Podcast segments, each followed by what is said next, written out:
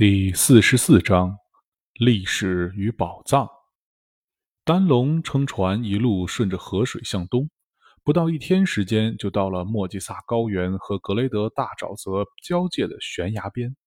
悬崖底部有不少大型坑洞，看来这里是三校一族的采石场，建造沼泽城市的石料都来自这里。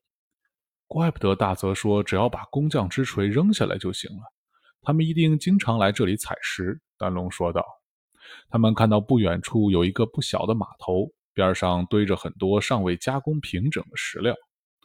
兰陵发现悬崖边的悬崖的一边有一列整齐的小洞，貌似是供人向上攀爬的。奇怪的是，这一排小洞远离采石场的坑洞，不知道爬上去干什么。应该能一路爬上高原吧？大泽他们估计还是要侦查一下，能不能绕过起源城回人类世界。也许三孝一族以前会侦查，现在不一定了。兰陵说：“我们也顺着爬上去如何？”丹龙突然对攀岩有了兴趣。“你自己爬吧，我在上面等你。”兰陵说着，放出了神鸟，带着背包和丹龙的法杖上去了。丹龙则兴奋地开始顺着前人留下的小洞攀爬。这些小洞非常难于使用，只能伸进去两根手指或者是脚尖。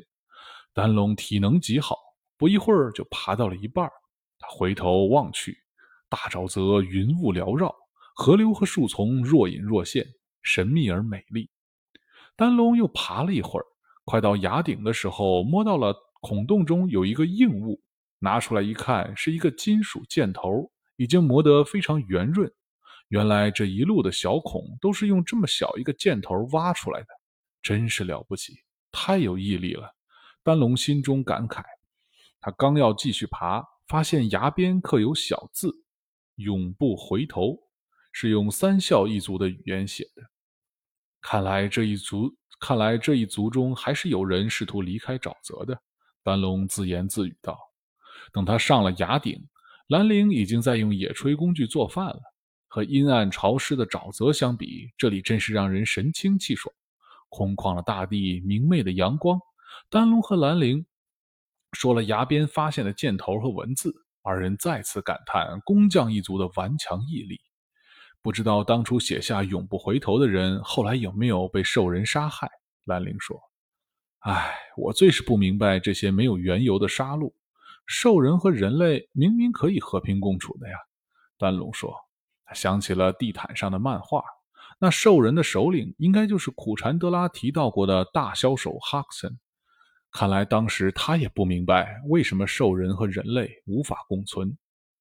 从崖边到起源城的路程还很远，二人吃了晚饭，坐上神鸟，想趁着天黑前赶到城里。兰陵的水质神鸟飞得虽然不如真的快，也还是伴着落日的余晖到了起源城。二人再次看到雄伟的城墙，不禁感慨：当日一别，竟过了这么久才回来。整个起源城沸腾了，英雄和女神驾着水做的神鸟从天而降。红豆激动地扑过来和二人拥抱，丹龙险些没有认出他来。三年不见，红豆已经从从一个十二岁的小女孩长成了少女模样。故友相见，不胜欢喜。苦禅德拉。耿罗兹达罗、红豆、丹龙和兰陵五个人围着一炉一呃一一炉篝火彻夜谈天。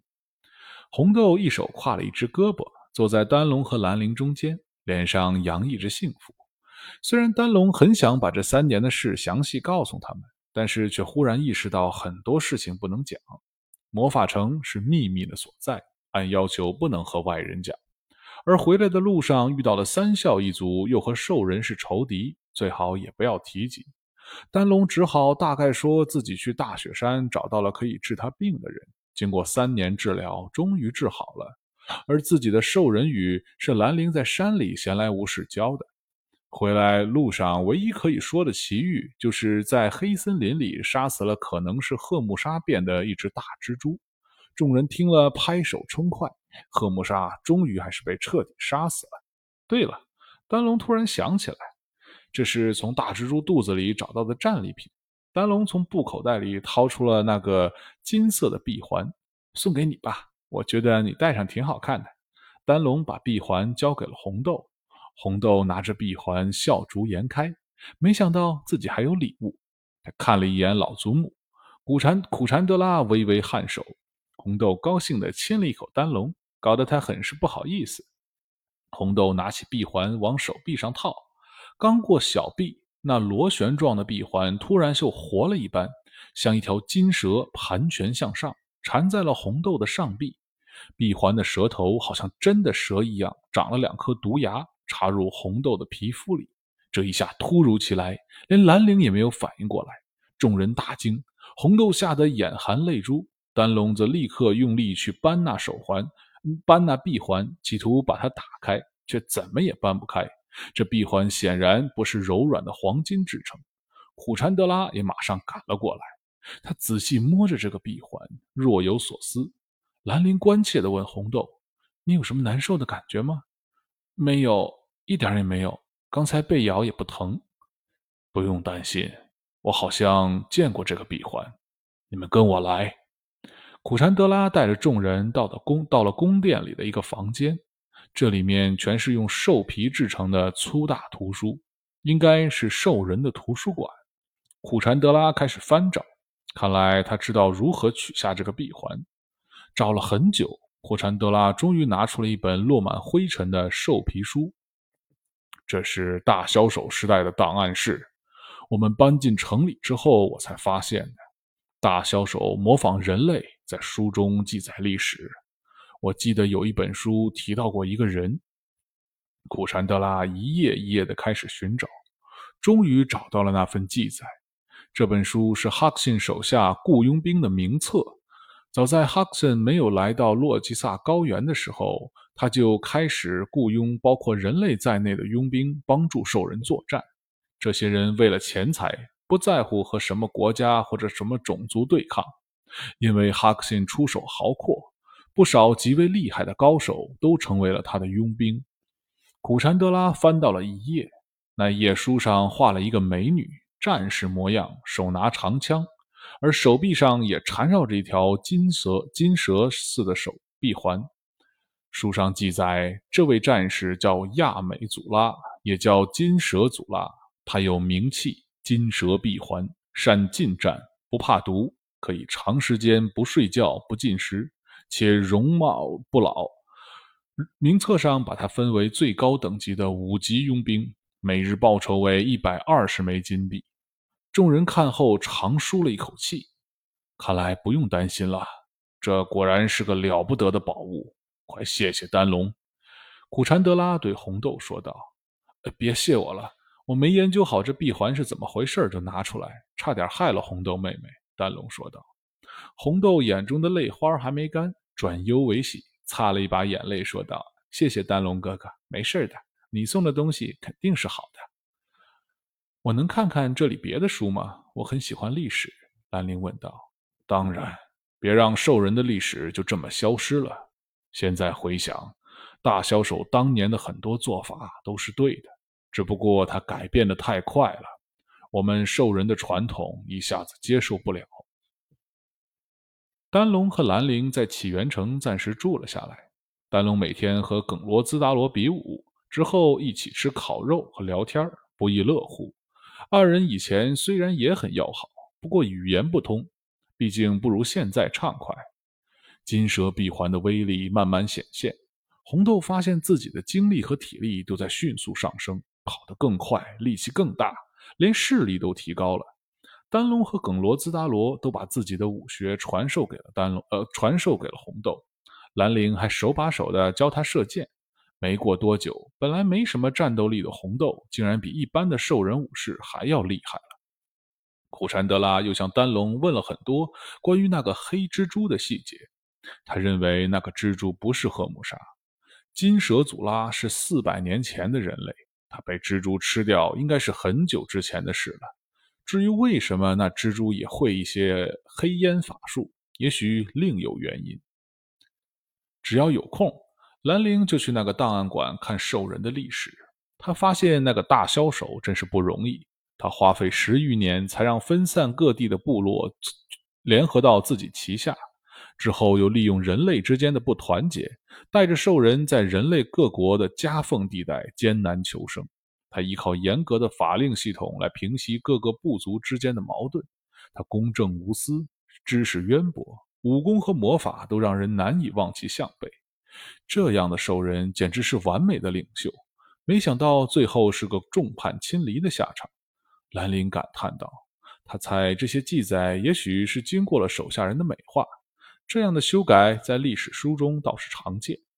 有一件事，兰陵一直没有看到解释。”那就是哈克森为什么如此有钱？他能雇到当时最强、最贵的佣兵，还能收买大量的间谍，探听敌人的动向。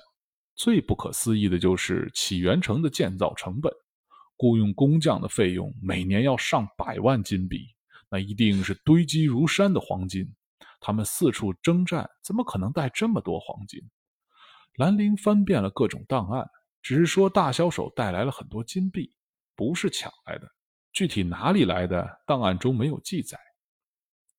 晚上，丹龙和兰陵在床上聊天，兰陵说起了大销手那神秘的财富，丹龙突然想起了大泽的嘱托。对了，我们晚上没事儿，去找找工匠之锤吧，我好希望能去寻宝，就像书中一样，在机关重重的古墓中探险。去找那个锤子，嗯，找锤子，据说还有金币。二人说走就走，拿着大泽给的地图出发了。夜深人静，空旷的起源城一个人影也没有。这座大城少说能容纳十万人，而现在的居民算上小孩也不到两千人，仿佛一座空城。丹龙和兰陵按照地图向城南的一片区域走去。大部分兽人都住在王宫附近，也就是内城。城南完全没有人住，靠着朦胧的月光。二人看到了地图上标注的一个建筑，二人一看，果然是三孝一族的住所。这个金字塔的形状简直和沼泽里的一模一样，只是石头的颜色不同，而且没有延伸出来的小建筑。二人走进这个金字塔，里面的格局也非常相似。中间有个空旷的大厅，只不过没有地毯，房间都在周围一圈所有的房间内都没有任何物品，空无一物。二人找了半天，也没有什么密道之类的地方。二人又反复研究地图，没有发现额外的提示。对了，我看电影上藏宝图都要用水浸泡，或者用火烤一烤，能显现出隐藏的文字。丹龙说道。他立刻用手放了一点水，淋在地图上。这地图是用兽皮制成，完全不沾水，更没有显示出什么文字。嗯，再试试火烤。丹龙说着，放了一个小火球在地图下面烤。一开始地图没什么变化，后来慢慢发黄。丹龙瞪大了眼睛，觉得很快就要显示出什么隐藏的文字了。呼的一声，地图被点着了，瞬间化为了灰烬。蓝龙看了看，丹龙看了看兰陵，兰陵看了看丹龙，好像也没有责备的意思。他早已习惯这种事了，这种突如其来的犯傻。兰陵走到大厅中央，手里放出了一股水流，水流到地上，分成了许多小水滴。这些水滴分散开来，在所有的地缝和墙缝上游走。他发现了一条细缝，这个房子的石料处理得非常细腻，严丝合缝。然而有一个地方的缝隙略微宽了一点点。兰陵走过去，掀起了地上的一块方形石板，石板下面有四个铜环。每个铜环连着一条铁链，延伸到地下。很显然，要按照某个顺序拉动铜环，才能打开密室。兰陵陷入了沉思，想着如何才能破解这个开门密码。这个大泽也真是的，地图上怎么没写密码？丹龙说道：“也许他也不知道。相隔好几百年了，密码遗失很正常。”兰陵说：“ 是不是不用密码？”四个环一起拉开就好了，怎么可能？这一看就是密码锁。哎，不妨试一试。丹龙说着，同时拉起了四个铜环，果然没什么作用。而且兰陵还发现了铁链的每一个环扣上竟然还有数字。看来不但铜环要按顺序拉起，拉起的高度还有要求，是个极难破解的密码。兰陵想了半天，完全没有破解的线索。每一条铁链拉到尽头，一共十五个扣环，大概有五万多种组合，算上拉环的顺序变化，就要到百万级、百万数量级了，没有办法一一尝试。算了，工匠一族果然很擅长这个，他们的密码很难破解，我放弃了。兰陵说着，把石板盖了回去。哎呀，都怪我没掌握好距离，把图烧了，不然也许还能研究一下，找找线索。丹龙说。没关系，不过就是锤子和金币而已，没什么特别的，就让他们继续沉睡吧。兰陵说。二人准备离开，走了两步，看到了地图烧成的灰，灰烬散发着刺鼻的味道。兰陵的嗅觉很敏锐，所以觉得这个气味格外难闻。他突然意识到了，那是硫磺的味道。为什么兽皮燃烧会有硫磺味？兰陵心里奇怪。他又想到，那兽皮烧起来也太快了一点，不符合常理。兽皮有问题。兰陵说着，跪下来检查那堆灰烬，发现地图的四个角没有完全烧毁，而每个角上都有一个符号。丹龙一看就知道那是数字，虽然他不知道哪个角对应哪个环，但是二人很容易就尝试出了正确的组合。轰隆，地板上开了一个口。兰陵的水滴曾经检查过这个缝隙，完全不透水，没想到竟然能打开，可见三校一族的工匠加工石料的技术已真完美。二人拿着幻叶铃，顺着台阶走下了密道。丹龙走在前面，发动了阿库拉战甲。按照他的想象，这里面估计会有各种机关，比如毒箭、毒虫什么的。结果令人失望，什么机关都没有。二人简单而顺利地找到了财宝，在一个地下密室里放着大约三十个木箱，里面全是金币，只有两个箱子例外。一只箱子里有很多层绒布隔板，每一层都有许多小格子，里面放着不同的石头样本，有名称，还有几组数字。另有一口大箱子放满了书，还有一个木盒。丹龙打开木盒，里面有一把小锤子。这个锤子的造型非常普通，下面一个木质把手，上面是铁质的锤头，和托图修车铺里的锤子没什么两样。这就是工匠之锤了吧？果然很普通。丹龙说道。兰陵瞟了一眼，说：“不过那个盒子是千寻木做的。宝物找到了，我们走吧。”丹龙拿了锤子往外走，有些扫兴。他本来期待更有趣的寻宝冒险的。你不要这些金币了吗？兰陵问。呃，当然要，好多钱呢。可是有点太多了，拿不走，就先放这儿吧。兰陵拿了一枚金币，仔细看，上面刻有精美的花纹，不知道是什么年代的。可以肯定的是，这不是兽人铸造的，他们的铸造工艺落后很多。我要拿一个回去，查查这个金币的来历，没准能找出大销售财富的来源。兰陵又翻看这里的书，他看不懂文字，但是从图画可以猜出，这全是工匠的设计设计图和笔记。这些书都是宝贵的知识，我们应该拿回去给三校一族，或者运到图书馆去。可是大泽说，如果我们找回锤子，这里的金币归我们，没提到书，这些书不是我们的，还是不要动的好。丹龙说：“嗯，说的也是。”书的主人没有交代，我们也不好乱动。正说着，兰陵看到了一本大开本的书，打开一看，全是图纸。前几页是起源城的规划图，往后是王宫的内部建筑。兰陵惊讶地发现，后面竟然还有起源城的地下排水系统。这个排水系统设计的有些过于复杂了，竟然有几十页图纸。兰陵一直看着这些图纸出神。直到丹龙打断了他：“这些图纸有什么问题吗？你看得这么认真，我觉得大有问题。没人会花这么大功夫修排水系统，这是一个巨大的、不会不断会变化的迷宫。我猜想，这个迷宫要保护的是大销售哈克森的财宝。你看看，他付给工匠这么多钱，还雇佣了这么多昂贵的佣兵，他的巨额财富一定存在城里的什么地方。”现在看来，应该就在王宫的地下。但是为了保护财宝，地下的路径是会变化的。兰陵翻开了一页图纸，是地宫的纵向剖面图。他指着两个方形的图案说：“你看，这两个应该是蓄水池。如果下雨的话，高处的这个会装满水，为整个地宫蓄呃积蓄动力。开启机关后，高处的储水池下降，带动这个主转轴，力量会传给不同的机关，地宫里的石头就会变换位置。同时，另一个蓄水池会上升，为下一次变换储蓄能量。”你看这个主转轴上面凹凸不平，变化非常多。我估计这个地宫至少有几十种形态，这样才是最完美的藏宝密室。依靠藏宝图都找不到。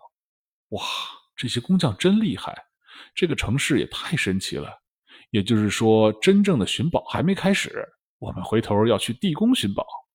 丹龙立刻来了兴致，这才是我期待的寻宝，要有复杂的机关和迷宫。带上这个设计图，我们去寻宝。回头我再把它放回来。”兰陵说。丹龙和兰陵出了密室，关上暗门，又把地上的灰烬清理干净，往自己的住处走去。你说我们要不要把发现金币的事告诉苦禅德拉他们？丹龙问。嗯，要是说了金币，就会提到沼泽里的三校一族，他们是仇敌吧？兰陵说。我们能不能劝说双方和平共处呢？或者让苦禅德拉放他们回外面的人类世界？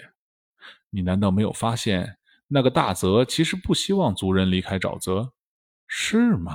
怪不得他把营路关起来，原来不只是舍不得女儿离开，别人也不行。至于什么和平共处，我看了兽人的历史，觉得没有可能。他们也许能接受个别人，但是族群之间是不可能了。兰陵说。那地宫的事儿呢？哈克森的藏藏宝藏要比工匠的巨大的多吧？我们要是找到了，交给兽人吗？丹龙问。我也不知道，我总觉得这样多的钱会造成更多的麻烦，甚至是杀戮。兰陵说。嗯，那个哈克森费尽心力，就是不想让人发现吧？那不是我们的宝藏。不如这样，我们就享受一下寻宝的乐趣，找到了也不拿走，也不告诉任何人。丹龙说：“好主意。”兰陵说。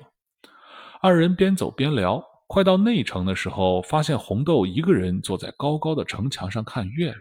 他看到了丹龙和兰陵从城墙上跃下，顺着城墙微弱的坡度往下滑，矫健而轻盈。这么晚了，你们在这干什么？红豆问。“呃，我们不困，去外面走走。”丹龙说。“太好了，我也不困。”自从有了这个闭环，我每天睡一两个小时就再也睡不着了。晚上大家都睡好久啊，真是太无聊了。无聊就找点娱乐呗，我们打牌怎么样？丹龙说。娱乐是什么？打牌又是什么？红豆问。哎，丹龙一时想不出来怎么解释。娱乐呢，就是好玩的、开心的事情。打牌呢，是人类的一种游戏，专门用来在无聊的时候让人开心。兰陵给出了解释。红豆立刻就懂了，兽人也有各种娱乐用的游戏，只不过没有打牌。牌怎么打？是用拳打还是用兵器？红豆问。三人到了丹龙和兰陵住的地方，他们路上没有带纸牌，用一些兽皮和日用品代替，玩到了天明。红豆玩得兴致盎然。丹龙说：“回头找找有没有比较坚硬的石头，做一副像样的牌。”当天中午，丹龙和兰陵刚起床。红豆就拿了一块石头来，丹龙哥哥，这块怎么样？我之前在雪山上找来的，特别硬。我本来想用来做箭头的。丹龙拿过来一看，这块石头比拳头略大，有些光泽，微微发蓝，果然不是普通的石头。看起来不错，不过太小了，不够做一副牌。你还没有类似的？哦，没有了。我那天在山里取水，匆匆忙忙，没有多找几块。但呃，红豆有些失望。我看看，兰陵说道。他拿起这块粗糙的石头，手指放出细小的水之刃，轻轻拂过石头表面。那拂过的地方立刻被流水磨得平滑而光亮。兰陵仔细在阳光下观察了一会儿，说道：“这应该是蓝玉，是很坚硬的石头，人类常用来做首饰。”你真是太厉害了，什么都知道。丹龙赞美道：“我其实不太懂矿物。”不过我喜欢珠宝，蓝玉做的珠宝都很漂亮。我们回头去山上再找找，这也是一种寻宝。自然的宝藏。